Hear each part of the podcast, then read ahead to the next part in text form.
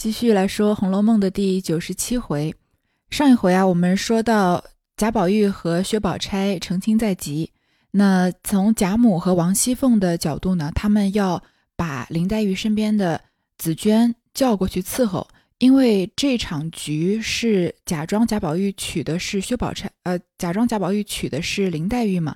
所以如果身边没有林黛玉的贴身丫鬟，那很担心贾宝玉会查出端倪来。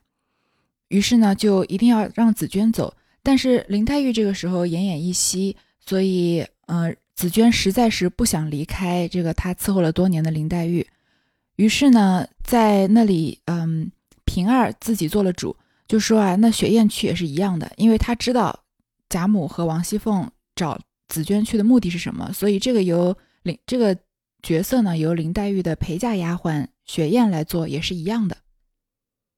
而雪雁呢，来到贾宝玉要成亲的地方啊，也非常的心疼自己自己家姑娘，于是就想着啊，去看一看贾宝玉到底是真病还是假病。而正好他看到贾宝玉的时候呢，贾宝玉因为是时疯时不疯的，这会儿呢又因着要娶了林林黛玉了，所以非常的兴奋，所以状态还不错。从表面上来看，这是一件好事儿，但这事情看在雪雁眼眼里啊，那就是让人觉得又是生气又是伤心了。他并不晓得。啊，这一切是一场骗局，也不晓得贾宝玉以为自己要娶的是林黛玉嘛？那我们就继续往下读。这里宝玉便叫袭人快快给他装新，坐在王夫人屋里，看见凤姐尤氏忙忙碌碌，再盼不到及时，只管问袭人道：“林妹妹打园里来，为什么这么费事儿，还不来？”袭人忍着笑道：“等好时辰。”回来又听见凤姐与王夫人道：“虽然有福，外头不用鼓乐，咱们南边规矩要拜堂的，冷冷清清使不得。我传了家内学过音乐、管过戏子的那些女人来吹打，热闹些。”王夫人点头说：“使得。”一时大轿从大门进来，家里戏乐迎出去，十二对宫灯排着进来。倒也新鲜雅致，宾相请了新人出轿。宝玉见新人蒙着盖头，喜娘披着红扶着，下手扶新人的，你道是谁？原来就是雪雁。宝玉看见雪雁，有想，因何紫娟不来，倒是他呢？又想到，是了，雪雁原是他南边家里带来的，紫娟人是我们家的。自然不必带来，因此见了雪雪雁，竟如见了黛玉一般的欢喜。宾相赞礼，拜了天地，请出贾母受了四拜，后请贾政夫妇登堂行礼毕，送入洞房，还有坐床撒帐等事，俱是按金陵旧例。贾政原为贾母做主，不敢为傲，不信冲喜之说。哪知今日宝玉居然像个好人一般，贾政见了倒也喜欢。那新人坐了床，便要揭起盖头的。凤姐早已防备，故请贾母、王夫人等进去照应。我们之前在说贾宝玉要偷偷的娶薛宝钗这个事件的时候啊，可能有仔细的提过。一方面呢是这个作者的安排。因为要让薛宝钗来替林黛玉，所以不方便大张旗鼓。另外一方面呢，就是一个人能写到什么样的程度，和他自己的认知有关系。所以，我们常常想啊，读一些这个外国的作者写中国的生活，即使他们在中国生活了很多年，在很多地方读起来还是觉得有一点不合时宜，或者不是彻底的因地制宜吧。因为高鹗这个人的背景，我们在说八十一回的时候就已经说过了。他应该算是一个小康人家出来的人，所以你真的要让他写出像秦可卿葬礼或者元春省亲那样的排场，没有这样见识的人是写不出来的。所以这也算是一个比较方便顺手的写法，就是给他安排了一个场景啊，正好是在自己的 认知范围之内的。因为普通门户的人家娶亲多少是见过的嘛，所以这里就是这样写贾宝玉是怎么样娶薛宝钗的。那宝玉在心里，他以为要娶的是林黛玉嘛，他自然是非常的期待。但是左等右等啊，就觉得度日如年，怎么也盼不到及时。他就问袭人说林妹妹不过就是从园里来，怎么花这么长的时间还不来啊？因为林黛玉是住在大观园里的，但是薛宝钗早在抄检大观园以后，她就搬出去了嘛，所以薛宝钗要嫁进贾家还是要一点时间的。那袭人呢就忍着笑，就觉得贾宝玉这么盼着要结婚很好笑，说啊要等好时辰呢。而凤姐就跟王夫人说啊，虽然现在有福，现在还服的是元春的丧嘛，所以不能真正的演奏这个丝弦古乐。但是呢，他传了家里学过音乐、管过戏子的那些女人来吹打吹打，至少热闹一些。因为结婚总不能安安静静的吧？这个时候啊，大轿就从大门进来了，家里的戏乐迎出去。这戏乐呢，就是用丝竹、管弦等乐器演奏的清清之乐。有十二对宫灯排着进来，也非常的新鲜雅致。宾相请了新人出轿，这个宾相宾就是一个单人旁一个嘉宾的宾。就是古时候称接引宾客的人叫宾，赞礼的人叫相，所以宾相呢，就是旧日行婚礼的时候陪伴引导新郎新娘的男子和女子。那当然，轿子里出来的新人是披着盖头的薛宝钗嘛，是宝玉眼里以为是林黛玉，而扶新人的呢就是雪雁。宝玉看到雪雁还有一点点纳闷，说明明林黛玉最贴身的、最好的丫鬟是紫娟，为什么这会儿是雪雁来呢？但是。因为他完全不晓得他娶的是薛宝钗，所以一般人不会往那个方向想，所以他就转念一想啊，说对，因为雪雁是林黛玉唯一带过来的一个丫鬟，另外一个是当时的一个奶妈嘛，而紫娟毕竟是贾府里面贾母指给林黛玉的，所以还是应该由雪雁来陪着嫁比较合适。所以呢，他见到雪雁啊，就好像见到黛玉一样，非常的开心。那拜了天地之后啊，又请出贾母。贾母受了四拜，再拜父母，就是贾政夫妇。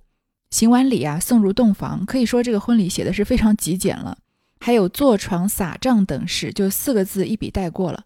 这个撒帐我们前面说过好几次吧，就是民间的一个婚姻的习俗。它就是在这个床上面啊，放上一些谷物，比如说什么枣子啊、花生啊、桂圆啊、莲子什么的，就寓意早生贵子嘛，作为结婚的一个吉祥的预兆。而这个整个过程进行的很顺利啊！贾政他们看到贾宝玉现在本来是痴痴傻傻的，现在看上去好像也像个正常人一样了，所所以都非常高兴。那本来呢，新人坐了床啊，就是要揭盖头的，那一揭盖头，不就立刻发现是薛宝钗，不是林黛玉了吗？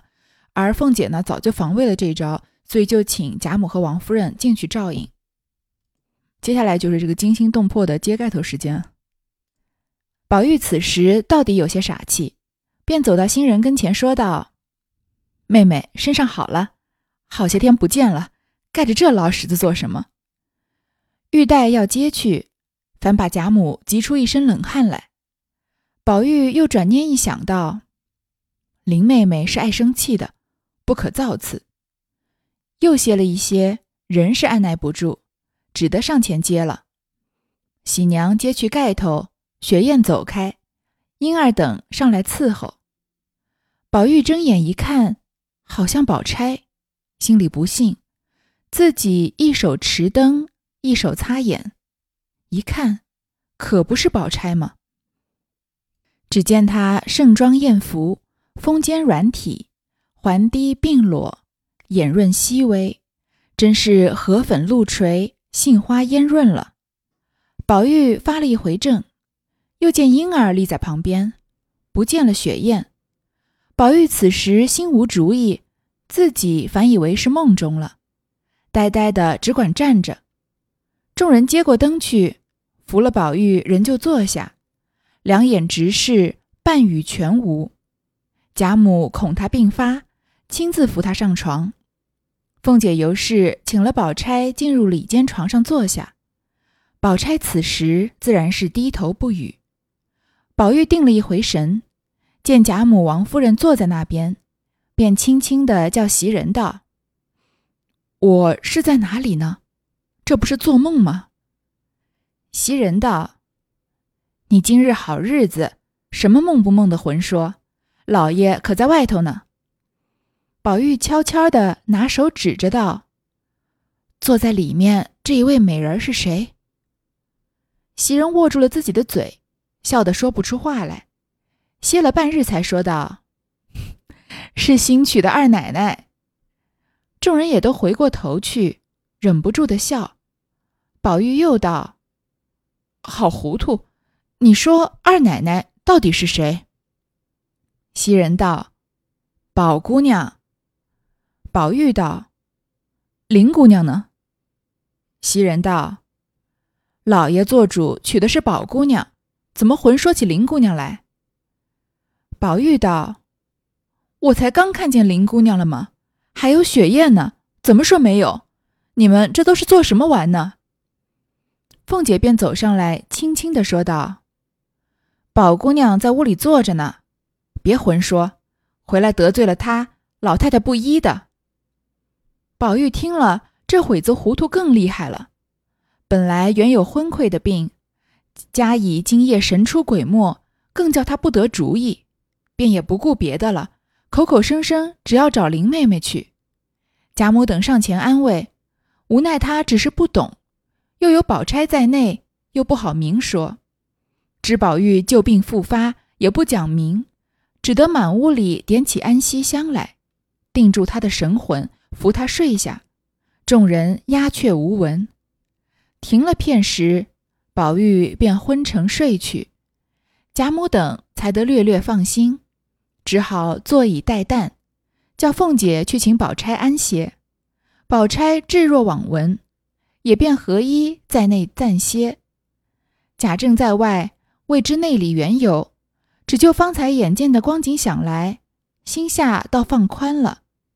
恰是明日就是启程的吉日，略歇了一些，众人贺喜送行。贾母见宝玉睡着，也回房去暂歇。其实我一直觉得，就是拿宝钗来换黛玉这个写法还是很大胆的。就是从八十回往后，我们读书，至少是我的一个主要的见解吧，算是见解，就是即使。大胆，然后不合理，也比无趣，然后不敢放开写要好很多。所以，对于高鹗敢这样大胆的写拿宝钗换黛玉这个情节，我还是非常赞赏的。但是呢，他铺开了一个很大的摊子，但是可能凭他的才华没有办法把这个摊子给兜圆了，把它给收好。所以呢，他设了一个这么大的局啊，但是这个局的收尾就是草草收尾。他一方面，嗯，没有。大胆的写这个婚婚礼当天发生的事情，二方面对于贾宝玉的反应啊，感觉那个惊愕的程度也不够深，而就这么草草的劝他睡觉了，然后旁边人的反应呢，也没有经过那种惊心动魄的那一页，就是我们拿这个这一段啊来对比超检大观园曹雪芹写的那一大段来看啊，那就是算是天壤之别吧。而这个场景的惊心动魄，对比于《超检大观园》来说，应该是有过之而无不及的。我们想想，《超检大观园》的那一回啊，把这个情绪慢慢的堆叠，然后收尾在高潮，探春打那个王善保家的那里，就是让人觉得自己的情感跟随着这个故事的推进啊，而越叠越高，而在一个爆发点啊，就让人觉得酣畅淋漓。但是我们来看，再回顾这一段。再说宝玉娶到的，本来满心期待，病都好了一半的，以为娶到的是林妹妹，而且看到的也是雪雁，而一揭盖头是宝钗。高鹗是怎么铺陈这一段，然后怎么写这一段，又是怎么草草收场的？你看，本来宝玉还是有点傻气，因为他要揭这个新人的盖头了，所以他先跟那个林妹妹说几句话，说你身上好了些没啊？这么多天不见，盖着这个盖头做什么？正要接。这贾母呢，都急出一身冷汗，因为在旁边看着嘛，这真相就要揭晓了，不知道宝玉的反应是如何。但是他又转念一想，宝玉转念转念一想啊，觉得林妹妹是爱生气的，不可造次。首先，已经九十七回的时候，林妹妹在宝玉眼里还是个爱生气的人，这就是很不合理的一件事情。因为在他们两个人已经互诉衷肠，剖白了互相的这个心扉以后啊，就已经没有那些嗯互相之间误解的。这样的一些误会发生了，而我们知道林妹妹所有的小性子、爱生气，都是源于她的不安全感，都是源于她不知道自己和宝玉是木石前盟，而在这个现实的世界中有这些金玉良缘这样的感觉，反而是天定的缘分，所以让他觉得非常的不安心。而在他有了这个安全感之后，他就再也没有发过小脾气了吗？而在九十七回，还是宝玉心里还想林妹妹爱生气，不可造次，有点可笑。但是他歇了一歇，还是按耐不住，还是上前接了。这个喜娘揭去盖头啊，雪雁就走开，换上真正宝钗的贴身丫鬟莺儿上来伺候。结果宝玉一看这个人啊，觉得有有点像宝钗，心里不信，觉得是不是做梦啊？所以他一手拿着灯啊，靠近了一点，一手擦擦眼睛，一看啊，可不就是宝钗吗？接下来高鹗描写了一下，简单的描写了一下宝钗当天的装扮啊，有几个生僻字，实在是查字典也查不到。盛装艳服，那毕竟是出嫁的那一天嘛，所以穿着新娘的礼服。风肩什么体？有些版本写的是软啊，但是我这个版本的字是左边一个素心旁，上面一个而且的而，下面一个大小的大。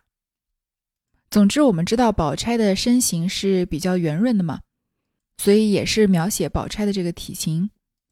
环低并裸，描写的是她的发型。低低的梳了一个发髻啊，但是这个“裸”字我也不知道是怎么解释。左边一个身体的“身”，右边一个单人呃形单影只的“单”。眼顺细微，这里就是说他眼皮微微的在颤动，因为毕竟是大婚之日，宝钗也是有一些期待，有一些紧张的。真是荷露粉垂啊，荷粉露垂，杏花烟润了。这个荷粉露垂，杏花烟润，感觉描写女女子的形貌，描写的还是很不错的。可惜呢，这里不是高鹗的原创，它是出自蒲松龄的一篇短篇小说，叫《胡四姐》，描写的是一个书生和一个狐妖的爱情故事。因为书生的父母他害怕儿子被害，最后请道士来降服。后来书生呢又捣乱了道士做法，放走了胡四姐。最后呢，胡四姐位列仙家，因为爱这个书生，而且要报恩，所以等书生死后呢，也引导他做了鬼仙。在这里就描写胡四姐的外貌，说她荷粉露垂，杏花烟润，其实就是说，呃，这个女孩子啊，长得像露水下的荷花，又像雾润下的杏花，就是拿女孩子人比花娇还不打紧啊，而且还是这个花上要沾着露水的，非常的新鲜，也很符合宝钗这个新嫁娘的身份。但是宝钗再怎么美，再怎么好，贯穿整个《红楼梦》这一刻也是在宝玉眼里呢。都不是他的良配吧？因为他满心期待的是要娶林妹妹，揭开这个盖头，他心里面要想的是，嗯，能见到他这个朝思暮想的林黛玉，能把她娶进门。结果居然看到了薛宝钗，所以这个震撼比起宝钗的美啊，那宝钗的美就微不足道了。接着再环顾四周啊，发现雪雁也不见了，变成了婴儿，自己反倒以为是在梦中了，因为这个情节设置太不真实了，对吧？所以他呆呆的只管站着，也不知道该做什么样的反应。众人把宝玉的灯接过去啊，扶了宝玉坐下。而这个时候呢，宝玉已经彻底的疯魔了，他两眼直视，半语全全无，眼睛都不能聚焦了，话也说不出来。那贾母就很担心他在发病，所以亲自扶他上床。而凤姐和尤氏呢，就请宝钗进入里间的床上坐下，让她先不要参与这些。宝钗此时呢，自然是低头不语的，不说话的。关于宝钗知不知道她是替代林黛玉嫁进去的，其实高鹗没有正面的描写。我是比较倾向于宝钗是不知道这件事的，因为从宝钗前面的很多表现来看啊，她是一个有自己的骄傲的人，她是能写出“好风凭借力，送我上青云”这样的诗句的女孩子。所以凭她的身份、凭她的才华和凭她的自信，要她以一个林黛玉代替林黛玉的身份嫁进去，让人会觉得，嗯，可能不太合理。所以，宝钗这个时候不参与这些讨论是很正常的事情。而宝玉呢，因为看见贾母、王夫人坐在那儿，就叫袭人问他自己是不是在做梦。而袭人跟他解释啊，这个当然不是在做梦。那宝玉就问对面那个美人是谁？坐在那里的美人，他还不敢说是林妹妹还是宝钗，因为她觉得自己的反应都很不真实，眼前的一切都是很虚幻的。袭人就笑得说不出话来，只回答说是新娶的二奶奶。那宝玉又说。那到底二奶奶是谁啊？袭人就说是宝姑娘。这个时候林黛玉呃贾宝玉才惊醒，问那林妹妹到哪去了？袭人跟他揭开了这个无情的真相，说老爷做主娶的是宝姑娘，哪有什么林姑娘呀？那宝玉就说，我刚刚明明看见就是林姑娘，还有雪雁也在，你们到底是在跟我玩吗？凤姐就走上来说啊，宝姑娘在屋里坐着，你不要乱说话，你在这个女孩子面前唐突了她，因为是她嫁进我们来的嘛。如果你得罪了她，老太太是不依的。那宝玉就越发的糊涂了。本来呢，他失了玉，就有这个昏聩的病，加上今天晚上的这一切啊，实在是神出鬼没，让他实在不知道该相信什么好。所以顾不得别的，就口口声声说啊要去找林妹妹。贾母他们去安慰呢，但是他只是听不懂，而且宝钗在里面也不可能大声喧嚷说宝钗就是代替林黛玉来嫁进来的嘛。发现宝玉啊旧病复发，也不好讲明，只好在屋里点起了安息香，定住他的神魂，让他先睡下。所以这个惊心动魄的晚上算是草草了事。那等到宝玉昏沉睡过去呢，贾母他们才略略放心，只好坐着等待天亮，叫凤姐呢去让宝钗也安歇。宝钗呢，置若罔闻。她因为也不太清楚是什么怎么回事，所以呢，她也当做不知道一样，就穿着衣服合衣在里面暂歇。而贾政呢，因为一直在外面看着拜堂，而没有跟着进去洞房里面，所以他并不知道里面发生了什么事情。所以他的这个记忆结束在贾宝玉好像像个正常人一样康复了的那个片段，所以他觉得非常的放心。恰好呢，他明天就要启程，所以他略歇了一些。其他人啊就贺喜送行，贾政呢就嗯要离开贾府了，而贾母他们呢也回房暂歇去了。次早，贾政辞了宗祠，过来拜别贾母，禀称：“不孝远离，唯愿老太太顺时颐养。儿子一到任所，即修禀请安，不必挂念。宝玉的事已经依了老太太完结，只求老太太训诲。”贾母恐贾政在路上不放心，并不将宝玉复病的话说起，只说：“我有一句话，宝玉昨夜玩阴，并不是同房。今日你起身，必该叫他远送才是。他因病冲喜，如今才好些，又是昨日一天劳乏，出来恐怕着了风，故此问你。你叫他送呢，我即刻去叫他。你若疼他。”我就叫人带了他来，你见见，叫他给你磕头就算了。贾政道：“叫他送什么？只要他从此以后认真念书，比送我还喜欢呢。”贾母听了，又放了一条心，便叫贾政坐着，叫鸳鸯去如此如此带了宝玉，叫袭人跟着来。鸳鸯去了不多一会，果然宝玉来了，人是叫他行礼。宝玉见了父亲，神志略敛些，片时清楚，也没什么大差。贾政吩咐了几句，宝玉答应了。贾政叫人扶他回去了，自己回到王夫人房中，又切实的叫王夫人管教儿子，断不可如前骄纵。明年乡试，务必叫他下场。王夫人一一的听了，也没提起别的，急忙命人扶了宝钗过来。行了送心腹送行之礼，也不出房，其余内眷俱送至二门而回。贾珍等也受了一番训斥，大家举酒送行，一般子弟及晚辈亲友，直送至十里长亭而别。不言贾政启程赴任，且说宝玉回来，旧病陡发，更加昏聩，连饮食也不能进了，未知性命如何。下回分解。第二天一早呢，贾政要走了。第二天一早啊，就是贾政要启程的时候了，自然是有一些离别的场面。希望贾母顺时颐养，这个有一个成语叫颐养天年嘛，颐养就是保养的意思。说儿子一到任所啊，就修领请安。修领就是给长辈写信的意思，这个修就是撰写，领呢就是下对上的报告，所以修领就是给长辈写信。而宝玉的事呢，从贾政的方面来说，已经按照贾母的建议完结了，所以只求老太太训诲，有什么指示。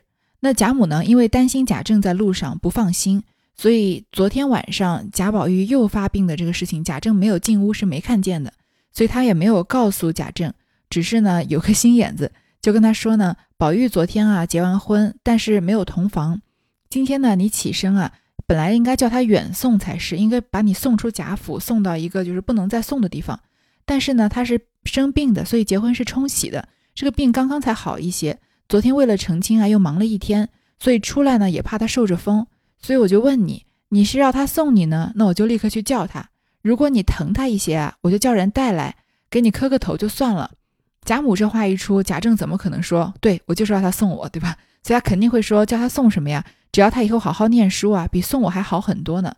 贾母呢就又放了一条心，所以这个事情就这么瞒过去了，就叫贾政坐着，让鸳鸯他们啊去这个照着他的话办，带了宝玉让袭人跟过来，就让宝玉呢在贾政的面前行礼。